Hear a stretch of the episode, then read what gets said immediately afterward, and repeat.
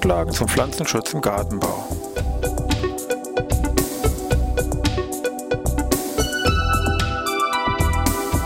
Ein wöchentlicher Podcast der Forschungsanstalt für Gartenbau an der Fachhochschule Weinstefan von und mit Thomas Lohrer.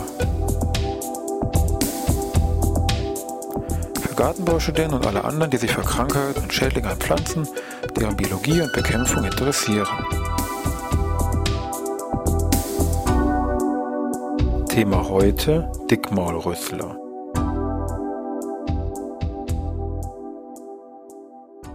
Ja, ich begrüße wieder zur neuen Podcast-Ausgabe. Es war ein Stefan Pflanzenschutz im Gartenbau. Wir wollen uns heute, wie schon ein Thema hier geschildert, mit einem sehr wichtigen Käfer beschäftigen, und zwar dem Dickmaulrüssler, also ein Käfer, der zur Familie der Rüsselkäfer gehört. Rüsselkäfer ist eigentlich, was das eigentlich ist, ist die Käferfamilie, wo die meisten Arten drin enthalten sind ungefähr 40.000 bis 60.000 Arten weltweit sind also hier beschrieben, die zu dieser Familie der Russekäfer, der Curculionidae, dazugehören. Wenn ich das Ganze reduziere jetzt auf Deutschland, habe ich auch hier noch ungefähr 700 bis 800 Arten, die sich hier tummeln. Also eine sehr große, artenreiche Familie. Bei den Käfern ist es so, dass der Kopf, deswegen auch dieser Name Rüsselkäfer, so ein bisschen rüsselartig verlängert ist. Die Mundwerkzeuge sitzen dann übrigens äh, wirklich vorne am Ende von diesem betreffenden Rüssel und auffällig und charakteristisch sind auch hier diese ja in der Regel vorkommenden geknieten Fühler. Das heißt, das erste Fühlerglied ist relativ lang und daran sitzt dann diese mehrgliedrige Fühlergeißel dran. Wir wollen uns eben mit einer speziellen Art innerhalb dieser Rüsselkäfer beschäftigen, und zwar eben hier mit diesem Dickmaulrüssler oder gefurchten Dickmaulrüssler, wie er auch genannt wird, Othyorhynchus sulcatus.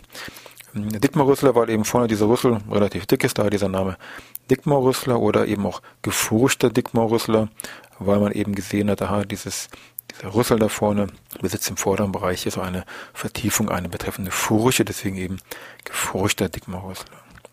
Dieser Käfer ruft mit sowohl als Käfer als auch als Larve zentrale Fraßschäden an sehr vielen Pflanzen hervor. Es sind ungefähr 150 Wirtspflanzen hier beschrieben. Eine ganze Reihe an Laubgehölzen gehören dazu. Ähm, gefährdet sind ja insbesondere immergrüne Pflanzen und Moorbeetpflanzen. Nadelgehölze sind gefährdet, zwar weniger, wobei die Eiben hier im Wesentlichen im Fokus stehen. Zierpflanzen, Stauden und auch der Wein. Auch hier meinetwegen die englische Bezeichnung Black Wine Weevil führt also schon hier Richtung Wein vom englischen Namen her. Dieses Tier macht letztendlich so eine Art Arbeitsteilung. Die Larven fressen im Boden an den Wurzeln und die Käfer fressen dann oberirdisch hier an den Blättern, zum Teil auch an den Trieben. Wir haben ein Käfer ist eine vollständige holometabole Entwicklung, also Ei, Larve, Puppe, dann der Käfer, also das Imago. Und wir haben, wenn ich es Freiland betrachte, eine Generation pro Jahr, die hier durchlaufen wird. Im Gewächshaus unter Glas kann das, wie gesagt, auch mehr, mehrere Generationen dann betragen. Das ist durch dann temperaturabhängig. Und äh, ja, jetzt wollen wir uns ein bisschen näher mit dem Schadbild von diesem Käfer und diesen Larven beschäftigen, von der Biologie und natürlich auch von den Möglichkeiten der Bekämpfung.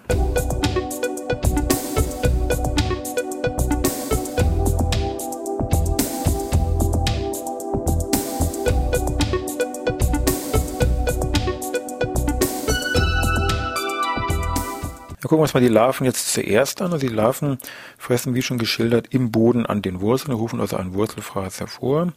Wichtig ist erstmal natürlich hier diese Larven als, als Dickmauser-Larven überhaupt zu erkennen, also zuordnen zu können. Von der Größenordnung, die machen natürlich mehrere Häutungen durch. Größenordnung, frisch geschlüpft 2 mm, kurz vor der Verpuppung 12 mm, ungefähr ein Zentimeter größer. Also so die Dimension, in der wir uns hier von der Länge her bewegen. Also 2 bis 12 mm von der Größe her deutlich hell-weißlich gefärbt, besitzen eine braune Kopfkapsel und ganz wichtig, die liegen immer in diesem Substrat oder am Boden immer so ein bisschen leicht, ja man sagt C-förmig gebogen, also so ein bisschen gebogen im Substrat vor und ganz wichtig, äh, sie besitzen keine Beine, also sie können dort, wie gesagt, keine Beine an diesen Larven hier erkennen. Also mit diesen Merkmalen können sie eigentlich so eine Larve von so einem Duckmaulrüssler hm, relativ gut bestimmen und zuordnen. Larven sind also dann häufig Trimären, dann treten die im Boden auf und rufen dann hier an den Wurzeln Fraßschäden hervor. Sie können noch bestimmte Bereiche in den Wurzeln ringeln, dass er dann richtig die Pflanze welkt, schwächelt und auch teilweise dann natürlich ganz komplett abstürzt. Wenn ich Pflanzen habe mit äh, Rhizomen oder Knollen im Boden, dann bohren sich hier die Larven richtig in diese Speicherorgane hinein und äh, sorgen dann hier eben auch für entsprechende Fraßschäden. Der Käfer ist jetzt oberirdisch aktiv, haben wir schon gesagt, also ruft entsprechenden Blattfraß hervor. Und zwar einen charakteristischen buchtenförmigen Fraß, also wo die Blattränder U-förmig angefressen sind. Das ist dann besonders kritisch ähm, bei immergrünen Pflanzen, wie meinetwegen ja, Rhododendron oder Kirschlorbeer, wo dann eben durch diesen Fraß natürlich dann der Zierwert oder natürlich auch der entsprechende Verkaufswert deutlich sinkt, wenn ich jetzt solche Pflanzen ähm, verkaufen möchte. Neben diesem buchtenförmigen Blattfraß tritt insbesondere bei Eiben, also bei Taxus, ein Rindenfraß an den oberen Spitzen auf, dass dann die obere Spitze dann komplett verbräunt. Und weil eben das an Eibe sehr häufig auftritt, hat dieser Käfer nicht nur diese Bezeichnung Dickmarüssler, sondern wird auch teilweise dann hier als Taxuskäfer bezeichnet. Die Käfer selber sind übrigens dämmerungs- und nachtaktiv, also tagsüber werde ich diese gut wie gar nicht sehen, sind sie in der Bodenstreu irgendwo versteckt, kommen erst am Abend dann aus ihren Verstecken heraus. Die Käfer selbst sind ungefähr so 10 bis 12 Millimeter lang, also ungefähr ein Zentimeter. Dunkel gefärbt, ist auch relativ gut hier getarnt und so ein bisschen gelbfleckig beschuppt. Wichtig ist, zumindest von der Verbreitung her auch wichtig zu wissen, die Käfer sind nicht flugfähig, können sie nur zu Fuß hier fortbewegen, machen das aber hier sehr gut und sind auch hier sehr aktiv über größere Strecken unterwegs. Auch meinetwegen sind ja diese Dickmarüsse auch als Dachgartenschädlinge gefürchtet und werden eben in diesen Dachgarten, in diese Dachgärten nicht nur jetzt über Pflanzen passiv, sage ich mal, mit hereingeschleppt, sondern können auch wirklich aktiv hier da im dritten, vierten Stock die Wände hier auf dem Weg in den Dachgarten hochkrabbeln. Was auch wichtig ist, in unserem Breiten gibt es nur Weibchen von diesem Dickmarusler, also die Eierplage erfolgt so, dass die Eier ohne Befruchtung sich entwickeln Fachbegriff dafür wäre eine betreffende parthenogenetische Entwicklung. Das ist sehr praktisch. Partnersuche entfällt dadurch natürlich komplett.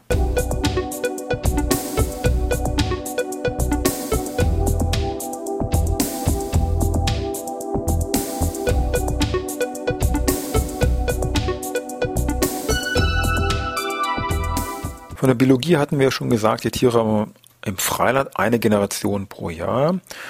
Damit man das ein bisschen zuordnen kann, schon mal ein paar Monatshinweise dazu. Also den Käfer haben sie ungefähr im Frühjahr, also ungefähr Mai, Juni, taucht er auf, legt dann in den Boden seine Eier ab, unterschiedlich sehr viel. 500 bis durchaus 1200 Eier pro Weibchen können hier abgelegt werden. Eier sind sehr klein, ein bisschen weniger als ein Millimeter. Erst weißlich, später ein bisschen bräunlich, also fällt, fällt eigentlich im Boden überhaupt nicht auf. Dann schlüpfen die Larven ungefähr im Juli August. Sie haben dann die Larvenentwicklung und die Larven überwintern auch im Boden. Und da kommt es wieder zur Verpuppung im Frühjahr, also ungefähr wieder Mai. Dann legt wieder der betreffende Käfer vor.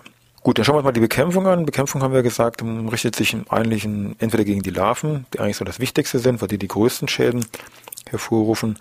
Und andere Zielorganismus wäre natürlich jetzt hier der betreffende Käfer. Fangen wir mit den Larven erstmal an, weil das eigentlich so das Wichtigste ist und wo auch eigentlich die besten Methoden, muss man sagen, zur Verfügung stehen. Bei den Larven hat sich seit vielen Jahren ein Verfahren bewährt, nämlich der Einsatz von parasitären Nematoden, also Fadenwürmern, Älchen. Im Wesentlichen wird hier mit der Gattung äh, Heterorhabditis gearbeitet.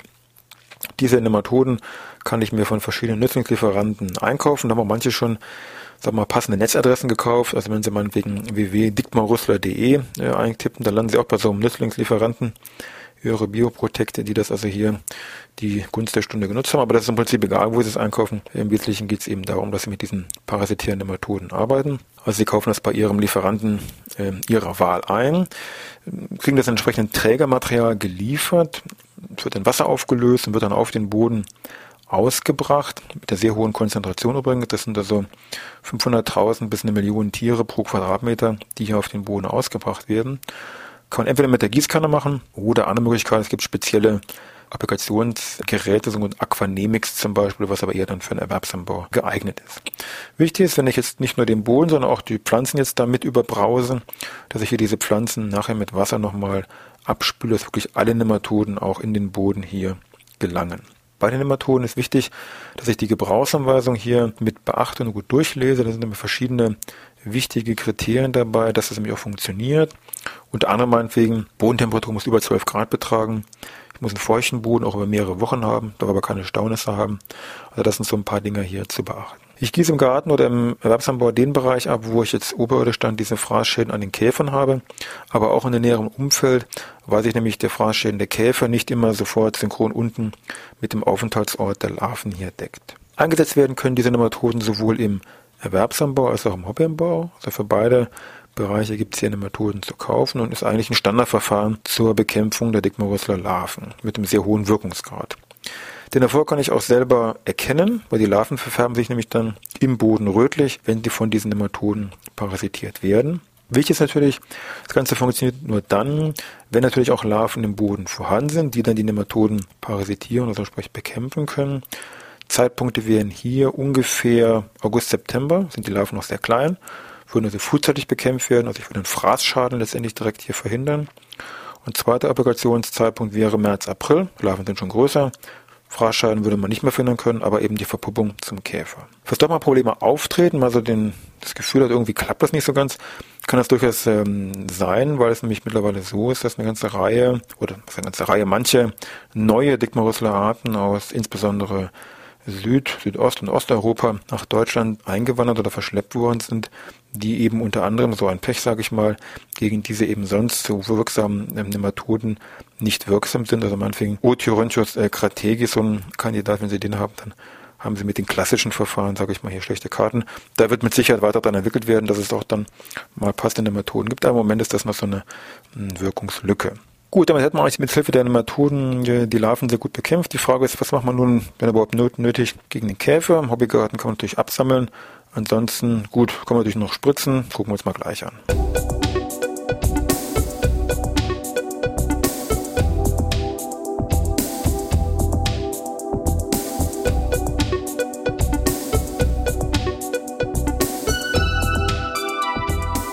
Ja, was machen wir gegen die Käfer? Haben wir schon gesagt, im Hobbybereich kann ich die natürlich versuchen, da irgendwie abzusammeln.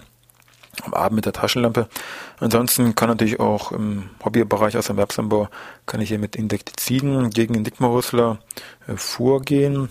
Im Hobbybereich zum Beispiel gibt es ein Gießmittel von der Firma Bayer Calypso nennt sich das mit dem Wirkstoff ähm, Thiacloprid was übrigens seitens der Zulassung direkt Dickmarusler in der Zulassung hier mit äh, drinnen hat. Das gleiche, sagen wir vom Grundsatz her, zumindest mit dem gleichen Wirkstoff, nur eben als Granulat ähm, gibt es hier als Exemptur, also mit einem anderen Produktnamen. Klar ist natürlich, Zulassung ist ich sag mal, letztendlich Tagesgeschäft. Das heißt, was nun aktuell wirklich zugelassen ist gegen Dickmorus, muss man sich dann eben aktuell dann heraussuchen. Auch gibt auch andere Produkte, die natürlich denkbar sind. Also wenn in der Zulassung drinsteht, meinetwegen gegen beißende Insekten, dann fällt natürlich der Dickmorusler ebenfalls darunter. Und dann werden auch solche Produkte wie meinetwegen im Haus- und Kleingarten mit meinetwegen dem Wirkstoff Acetamiprid, ja Careo von Scott, so ein bekanntes Produkt als Beispielname, natürlich ebenfalls zugelassen. Das ist alles hier letztendlich natürlich denkbar und auch ähm, legal und äh, möglich. Problem ist immer nur bei der Käferbekämpfung, die Tiere sind eben dämmerungs- und nachtaktiv und lassen sich sehr rasch fallen und dadurch ähm, entziehen die sich letztendlich häufig auch so einer chemischen Pflanzenschutzmaßnahme. Gut, damit wären wir eigentlich so mit dem Wichtigsten durch zu diesem Dickmaurüssler, also Biologie, Schadwirkung, Bekämpfung. Hinweise jetzt zur Literatur würde ich mich ein bisschen zurückhalten. Es gibt zu diesem Schädling sehr viele Merkblätter im Netz, aber ich denke, das Wichtigste sollten Sie jetzt eigentlich wissen, um da, sagen wir mal, mitreden zu können und auch um hier aktiv werden zu können. Ansonsten, es gibt noch eine etwas, ja, etwas ältere, fast schon zehn Jahre oder über zehn Jahre alte, wenn man so will, Zusammenfassung von einer Tagung, von einem Workshop, der sich eben nur mit diesem Thema Dickmarusler mal beschäftigt hat. Gibt es auch als Volltext in dem, im Netz, ist also von der Reihe, haben wir schon ein paar Mal gehabt, diese gelbe Heftreihe, sie erinnern sich, eine Mitteilung aus der Biologischen Bundesanstalt für Land- und Forstwirtschaft von 1996. Das ist das Heft Nummer 316 und finden Sie bei Google mit den Angaben relativ leicht. Das ist eine entsprechende PDF-Datei mit rund 120 Seiten zusammengefasst von so einer damaligen Tagung, wobei natürlich auch, auch wenn es von 1996 ist, viele Angaben jetzt zur Biologie und Hinweise natürlich ebenfalls noch ähm, ja letztendlich Bestand haben. Gut, dann wünsche ich Ihnen noch eine schöne Woche mit Dickmar Rüssler oder ohne. Ansonsten hören wir uns dann wieder nächste Woche Dienstag.